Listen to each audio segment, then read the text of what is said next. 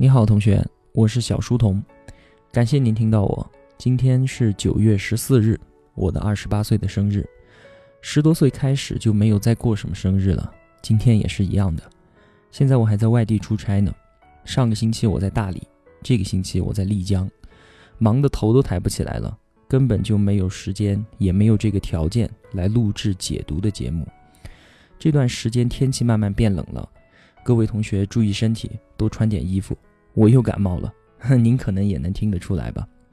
今天干脆给大家录一个彩蛋好了，马上也是中秋节了嘛，祝每一位同学中秋节快乐，同时呢，也祝我自己生日快乐吧。那这次彩蛋说点什么呢？也没有特别的准备什么内容，更没有写文案，就和你简单的聊聊天好了。这次可不是什么正规的节目哈，也肯定没有那么严密的逻辑性了。既然是聊天嘛。那就说到哪儿算哪儿，可以吧？想和大家先说说小书童频道的事情。小书童频道开始是在今年一月份的时候，我开始打算做自频道。原因嘛，其实也没有什么特别的原因，就是觉得好像应该做一点有意义，并且自己也喜欢的事情。如果非要说原因的话，那可能是因为逻辑思维吧。我是去年年中的时候才开始听罗胖的节目的。听了之后就觉得，嗯，真的很不错。我惊叹于怎么别人可以这么厉害，说话的表达能力和对事情的逻辑梳理能力怎么可以这么的强？那我就想啊，我是不是也应该提升一下自己呢？跟别人学习一下嘛。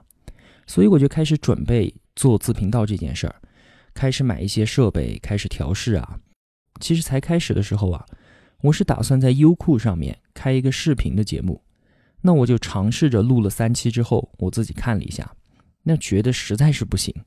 录制的工具就是一个电脑的摄像头，然后呢，声音输入设备就是一个几十块钱的麦克风，硬件就差得太远了。视频的质量出来之后啊，就感觉非常非常的糟糕，并且呢，我自己也没有办法做视频动画，像是开头还有结尾的动画，我自己根本就没有办法做，我不会做。另外最要命的就是，你想啊。作为一个讲座类的视频，你总应该有字幕吧？但是加字幕可就是一个纯体力活了，你要一秒一秒的把那个字幕加上去，这样大量的机械工作，我一个人根本就拿不出这么多时间，更何况我还是兼职。我现在每天早九晚六的上班，偶尔呢还要像现在一样在外地出差，所以视频就肯定不行了，我立马就放弃了。后来我就决定在音频平台上面发节目。音频的效果做出来，我觉得还凑合吧。那么就在今年三月一号的时候，开始在喜马拉雅平台上发了第一期的节目，到现在为止呢，也做了有半年了。节目总共有六十多期了吧？现在喜马拉雅上订阅同学有三万多。紧接着，我是在三月七号的时候建了小书童频道的 QQ 交流群，在上个月，也就是八月份的时候建了二群，现在两个群。全部同学加起来有两千六百多位同学。那微信公众号呢，是在五月份的时候开通的，到现在为止，公众号的订阅户有七千多人。整体来说，成长速度其实还是非常非常慢的。作为一个自频道的成长的话，对于我们这些草根来说，已经错过了最好的成长的时间了。意思就是说啊，今年做自频道其实已经很晚了。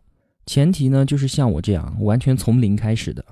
如果你是名人，或者有名人帮你推，或者是平台帮你推，要么你有资金做推广的话，那么效果肯定是不一样。但是这些东西我都没有，我就靠自己一个人连滚带爬的爬了半年，爬到现在了。那为什么说已经错过了自频道的最佳成长时期了呢？嗯，我分开说吧，先说喜马拉雅和蜻蜓这一类音频平台，别的先不说，你看看啊，上面有多少主播在做节目。你随便打开喜马拉雅的首页，里面你就会看到十多个大的分类，随便点一个进去，里面呢又有十几个子分类。你再进入子分类，就可以看到专辑，然后你就用手指往下滑，往下滑，往下滑，根本就滑不到底。你可以想象一下，一个自频道的专辑能够被用户发现并且喜欢的概率有多么的低。所以很多很多的主播可以说还没开始就已经挂掉了。因为根本就没有办法突破第一步，直接就被淹没了。那么我为什么要选择解读逻辑思维推荐的这些书呢？当然，一方面肯定是这些书的质量都不错，但是更重要的是推广啊，推广的原因。如果我一开始就打小书童频道的牌子，那早就没有我什么事情了。还有啊，现在每个 FM 的平台都已经发展的非常成熟了，无论是喜马拉雅还是蜻蜓，能够被推送到首页，或者是能够被推送到分类展示位上的，要么就是名嘴大咖，要么就是平台他们自己培养的主播。其余的像我们这些草根主播啊，想要被用户看见的几率微乎其微。而如果是在平台还比较小的时候，我们就进去的话，而且我们的节目做的还比较有质量的话，那么就算不能够被推到像是首页流量这么大的地方，被推到一个频道的展示位上，机会也还是蛮大的。因为一开始是竞争也比较小，另一个呢，平台它刚刚起步，它需要发展。那么也需要大量的优质内容在它的平台上面展示，对不对？啊，再说 QQ 群，QQ 群的作用其实就不是推广，也没什么好说的，它就是一个交流平台嘛，满足我们的互动的需求。QQ 群它就不具备推广的属性，不过同学们在 QQ 群里面互相交流、答疑解惑，其实也挺好的。相比于其他的 QQ 群来说啊，我们都是通过小书童频道被聚集到一起的。所以在 QQ 群里面的同学的素质都要比其他的 QQ 群要好得多，是吧？最后呢是微信公众号，微信公众号它就具有推广的属性了，它比音频平台的传播能力要强的太多太多。如果说小书童频道真的能够做起来的话，那么唯一的指望肯定就是大家都来帮我转发，来帮我分享，其他真的别无办法。在 QQ 群里面啊，很多的同学也帮我出了这样那样各种主意，我很感谢大家的在意和关心。比如说，有的同学建议我收费啊，开始盈利啊，组建自己的团队啊，等等等等的。但是现在最大的问题呢，还是要解决流量入口的问题。意思就是说，怎么样让更多的人发现你，让更多的人看见小树洞频道。至于喜不喜欢你，都还再说了。但是啊，现在就是曝光率太低太低了。如果现在就开始做收费的话，那么肯定就跟自杀一样，绝对的。做微信公众号呢，其实也错过了最佳的成长时期了。现在的微信公众号的分享和传播能力，相比于两年前也是大幅度的削弱。为什么呢？同学，你可以自己观察一下啊。一方面，两年前的微信公众号是怎么积累第一批用户的？能够像我们的小书童频道这样沉下心来做内容的公众号。肯定是比较少的，他们用的办法是很具有时代性的啊。当时就是发各种测试，等你把这些测试做完了之后，然后他就告诉你，请你订阅我的公众号，并且分享我的公众号到朋友圈之后，你才能够看到你的测试结果。这个是一种啊，还有一种就是要么他们就发各种的虚假广告，比如说你要订阅我的微信公众号，那么你可能有机会能获得十块钱的移动话费。或者是一个月的优酷会员啊，什么什么的，反正这些都是假的。你别看这种小伎俩啊，它所能引爆的转发和订阅都是相当惊人的。那个时候，在几个月的时间里面啊，订阅用户能达到几十万，甚至是上百万的微信公众号都是大有人在。之后呢，他们就可以利用这一批海量的用户，开始推广告，开始推各种转载的内容，啊，再开始正常的运营他们的公众号。所以也应验了一句话，就是原始资本的积累，它一定是血腥和暴力的。后来呢，腾讯就把这样的推广方式给禁止了，你再用这样的方法，就把你的公众号封掉。所以现在大家都看不到了，对吧？什么测试啊，什么广告啊这些。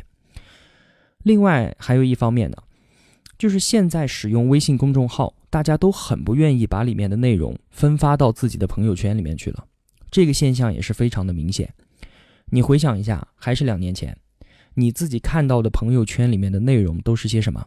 都是大量的自拍，对吧？自拍之外呢，就是各种各样的公众号的鸡汤文，还有看似有质量但是很碎片化的内容被反复的转来转去。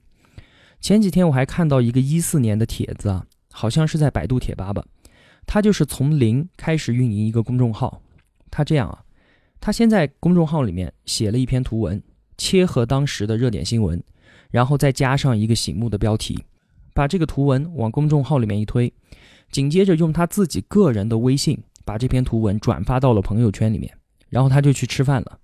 几个小时回来之后，打开率已经三千多了。可能您没有运营过公众号的话，你不会有什么概念。拿我们的小树洞频道来对比吧，我们现在有七千人的订阅，我推送一篇图文，当天的打开率只有五百左右。你可以想象一下啊，一个人都没有的微信公众号，就自己的微信分享了一下朋友圈，就能有三千多的打开率。现在看来啊，完全想都不敢想。所以说，现在微信用户相比于以前，不那么热衷于分享图文了。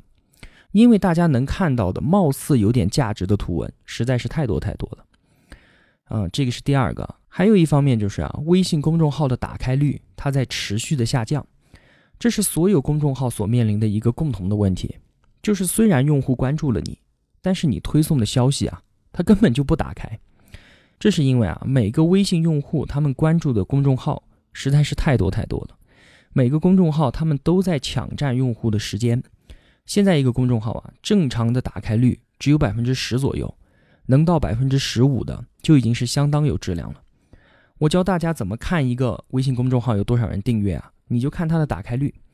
如果它只有一千的打开率的话，那么它可能有一万多的订阅数。如果是它每篇都是十万加的图文，那么它肯定是一个超过百万级用户的大号了，就非常厉害了。吴晓波的微信公众号现在应该有两百多万订户了吧？罗胖应该八百多万了吧，所以啊，就凭这个数字都能说明他们实在太强了。现在如果想从零运营一个不用说百万级的公众号了，就算能让我运营到十万用户的公众号，都已经是相当困难的事情了。现在小树洞频道每天的增长是三十左右，您可以帮我算算啊，要多长的时间才能到十万？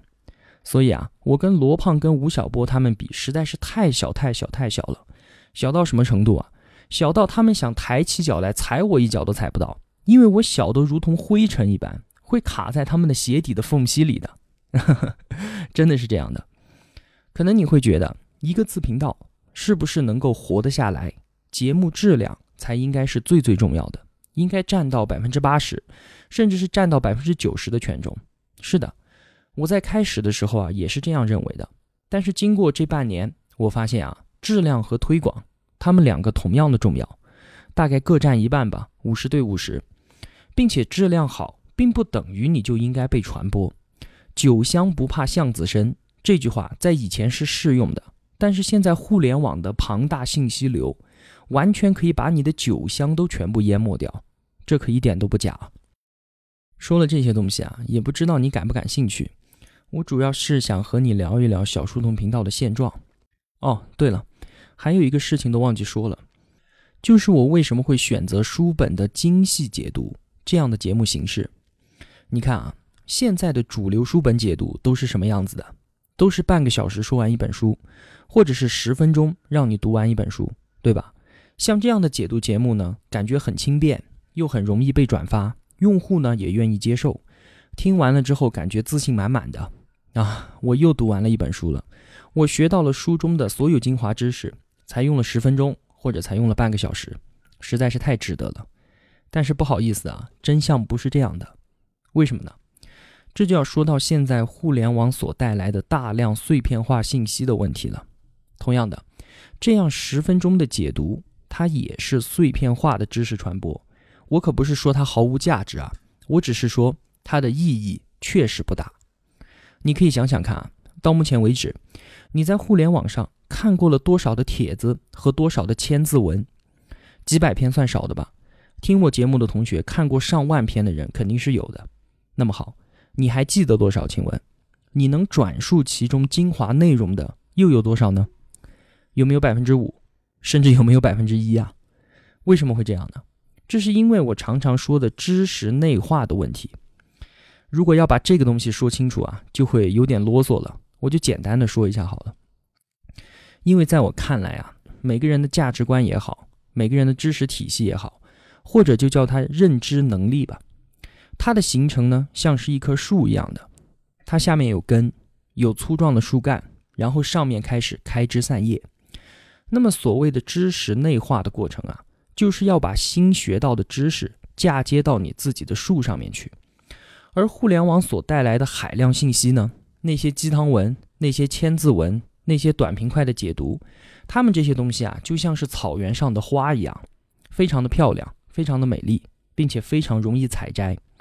但是啊，问题就是这些东西你是没有办法嫁接到你自己的树上面去的。草原上的花，它只能开在地上，而不会开到你的树上。这个比喻不知道你能不能理解啊？我曾经也是觉得，我手里面拿着一个互联网的终端，手机嘛，随时都在我的口袋里面。如果我遇到什么问题，我打开它，我可以百度啊，上面基本上有所有问题的答案。现在用，我现在就搜。那么我要记住它干嘛呢？我干嘛要去啃那些整本整本的，看着虽然逼格很高，但是毛用都没有的书呢？我去啃它干嘛呢？是啊，原来我也是这样想的。但是长此以往的话，我心中就只会有一片小草原，草原上不断有新的花盛开，也就不断的有旧的花凋零。你永远都长不出那棵不断长大、不断长大的树，你永远不会有能够触碰天际的枝叶。也不会有深插土壤的根茎。然而，书这个东西啊，它其实本身就是一棵树，它就是作者心中那棵树的缩影。它和作者本人一样，书就体现了作者的价值观，体现了他的知识体系，里面有鲜明的论点和详细的论证。最重要的是，它有清晰的逻辑链条。我在群里面好几次也说到啊，就是说什么才是有价值的观点，不是结论。肯定不是结论，而是一种观察角度和一种思维模式。也就是说，你要捋清楚这个观点它是怎么推导出来的，一定要把它的逻辑链条给梳理清楚，那么你才有可能把这一套观点内化，才有可能把作者的树嫁接到你自己的树上面去，对吧？而如果我解读一本书只是半个小时或者是十分钟的话，那么我怎么可能把书中观点的逻辑链条说得清楚呢？根本就不可能。我最多能把结论告诉你就不错了。比如说刚刚完结的解读人简，本来我的节目预定时间是十五分钟一期，每一期只说一个内容，但是我发现说不清楚，哎，不行，说不清楚，那么我就把节目的时间延长，再不行的话，我就分成两期节目来说一件事儿。一定要把这个观点的逻辑链条给梳理清楚，这样的知识传达才能帮助你内化，我才觉得这是有意义的知识分享。所以说啊，如果你用采花的办法去移植一棵树的话，那么这棵树它怎么可能在你的心里面活得下来呢？我因为小书童频道啊，非常非常认真的精读了四本书，查阅了大量关于这四本书的相关材料。我现在可以在任何时候随意的复述这四本书里面的内容，一点问题都没有，因为这四本书的内容啊，它已经缝合到我自己的知识体系里面去了，树已经嫁接活了。但是我现在却没有办法复述我昨天看到了什么新闻，我看到了什么资讯，什么千字文，因为他们并没有被缝合上去，也没有被接活嘛，所以啊，这些就不是我自己的知识。而是永远放在我手机里的碎片化的内容。当然了，我并不是说碎片化的知识就一定没法内化，而一本书就一定可以内化。我不是这个意思啊。这个东西如果要再展开来说的话，那么就没完没了了。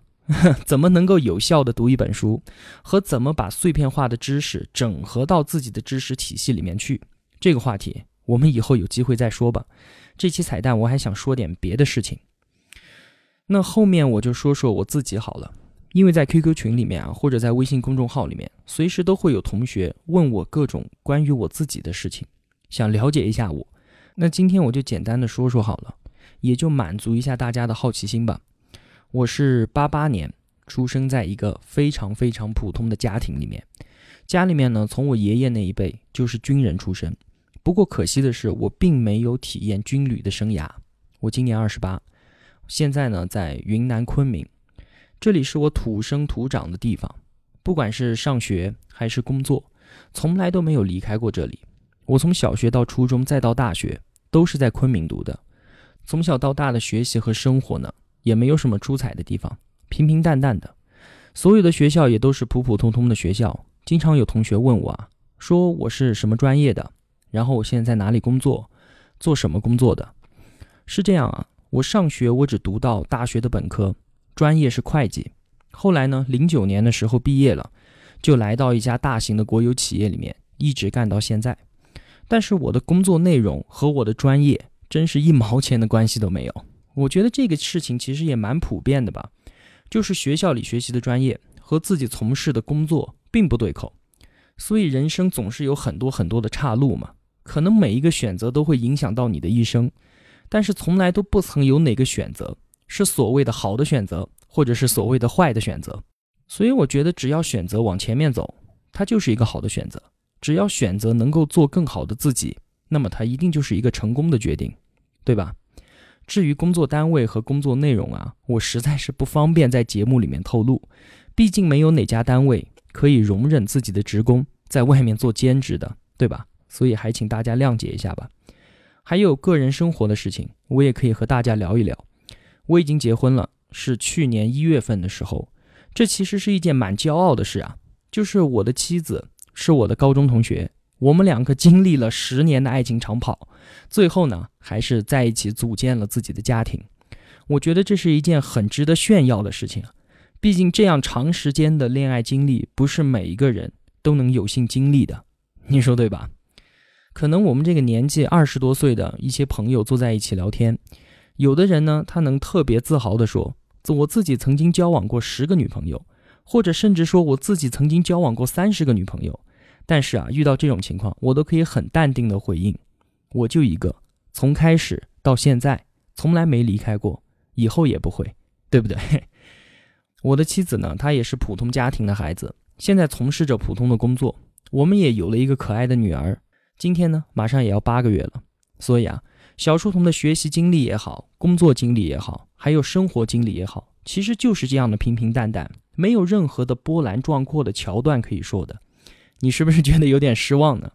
我就是你身边那个随处可见的那些最最普通的人中的一个，其貌不扬，从来都不会引人注目，但是他却永远的真实的存在于你的身边。QQ 群里面呢，说的最多关于我的事情就是叫我爆照发照片的事情了，但是啊，其实这真的很不好，很不好。为什么呢？倒不是因为我怕一爆照把你们全部都吓跑了，而是每一个听小书童频道的同学，一万个人的脑袋里面就会有一万个小书童的样子。我想啊，绝对的美好应该只存在于每个人的想象当中，所以我的长相无论是什么样子，都不可能让所有人满意的。就像是小说改编成电影一样，总有一片一片的谩骂声，说你毁灭了我心中主角的形象。你塑造的主人公根本就不是我心目中的那个样子，对吧？所以撕破幻象其实是一件非常非常残忍的事情。我觉得我还是不要爆什么照了，到时候爆了，结果肯定是大家一起受伤。你说呢？今天和大家聊了这些啊，其实就是想让大家知道，小书童频道的背后就是一个最最普通的一个最最平凡的我。我作为小书童频道全部价值的载体。我从来都没有想过要对这个品牌进行什么塑造。其实我完全可以自我包装啊，我的学历、我的工作、我的生活，所有地方都可以精细的进行包装。但是呢，我并不想这么做。每次有同学问我这些问题的时候，我都会如实的回答。我说我没有团队，我是兼职，我就是一个人用业余的时间在做这件事情。我从来都没有想过要怎么塑造小书童频道的品牌形象。要把它包装的看起来很专业啊，看起来很厉害的样子，没有过。我的节目里面呢，也有很多很多的口误，比如说财会，我说成财会；租赁，我说成租赁；机会成本，我说成了边际成本；还有年份，我也经常的说错，因为我对数字啊是极其的不敏感。你说这些错误我不知道吗？我知道啊，我就是学会计学的，我能不知道财会吗？肯定不会啊。但是这正是我真实的地方，我哪怕出现了这些错误，但是大家都会体谅我的，因为我一个人看书写文案，我一个人录音上传，从来就没有人帮我考证材料，帮我审稿，但是这并不影响我可以做到现在的节目质量，你说是吧？运营微信公众号、运营 QQ 群，还有喜马拉雅和蜻蜓这些平台，也都是我一个人。所以您给我的留言，给我的评论，我不一定能够及时的回复，非常的抱歉。但是呢，每一条留言我都能够看到，每一声支持和祝福，我肯定都能接收到的，请您放心吧。还有另外一方面了，就是我是想把真实的小书童展现出来。我不希望小书童频道和其他的互联网的节目一样，它的后面呢是一个冰冷的团队或者是一家公司。我希望它的后面是一个能够被大家看得见的，在不断努力进步的，在不断付出的一个真实的、一个有温度的小树桶。没有哪一位同学会爱上一个冰冷的团队的，会爱上一家商业化的公司的，不会的。你想啊，我们买一台手机，买一个包包，这个行为呢叫做交易。我们会想尽可能的少出一点钱，而不是会说，为了你的团队，为了你的公司能够发展，我就主动的愿意多给你几百块钱。不会的。但是我们每个人都有可能爱上另一个温暖的人，对吧？我一直说啊，在读书的路上艰苦、孤独、难耐，希望能够和你牵手结伴而行。这句话它从来都不是什么广告语啊，也不是什么推广的说辞，而是我确实就是这么想的。我和你之间的关系从来都不是交易，你给我钱，我帮你读书，提供知识服务，从来都不是。我们之间的关系是相互的陪伴，是共同的进步。我和你的距离可以很远。你关上手机，再也不打开小书童频道的话，那么我就再也不会出现在你的生命里了。同样的，我和你的距离也可以非常非常的近，因为无论什么时候，你只要想起我，你都会知道，有一位叫做小书童的朋友正在默默的为你付出，他用自己全部的精力和时间，为你带来一些知识也好，一些感动也好，或者仅仅就是一种陪伴的力量，也可以啊。如果我们之间是爱的关系的话，那么你就一定会理解我，你肯定会包容我，会关心我，肯定会帮助我。这些东西都是从心里面自发出来的。两个人在一起的爱，一定是相互的给予，单方面的不断付出肯定是不能够持续的。我随时都很需要你的帮助，那么你会帮助我吗？我想会的，对吧？请你帮我转发我的节目，请你打赏我，我随时都很需要这一些。如果同学你不帮我推广、分享和转发的话，那么小树洞频道肯定是死路一条，真的不开玩笑。按照目前的成长速度，肯定是不行的。所以我还能陪大家走多远，一方面肯定是取决于我的坚持，而另一方面呢，更重要的是取决于您。真的，当然了，做小书童频道确实是我的兴趣，它不是利益驱使的，也不是激情驱使的，而是兴趣驱动的。我肯定会尽全力把它做到最好。不过呢，远方确实有耀眼的光明，但是脚下的崎岖却是真实客观存在的。你总要让我在路上备足干粮，不是吗？饿着肚子怎么赶路啊？人生它总是有无数的岔路口，如果有一条岔路上面有一个能够吃饱饭的好去处被我看见了，难说我就放弃了继续在这条路上艰难跋涉了。真的不好说的，对吧？完全脱离实际的空谈理想，我唱的再好听也没有用啊！今天唧唧歪歪的聊了这么多，其实还有很多的话没有说完，没关系，反正我们后面共同的路还有很长呢，慢慢说吧，对吧？必然的解读，我要等到回到昆明之后才能开始准备了，因为在外面出差的条件实在太差，而且事情也太多，实在太忙了。那就祝您中秋节快乐，也祝我生日快乐。最后送给你我这两天经常在听的一首歌。好了，感谢您的聆听，还有您的陪伴，我们必然再见吧。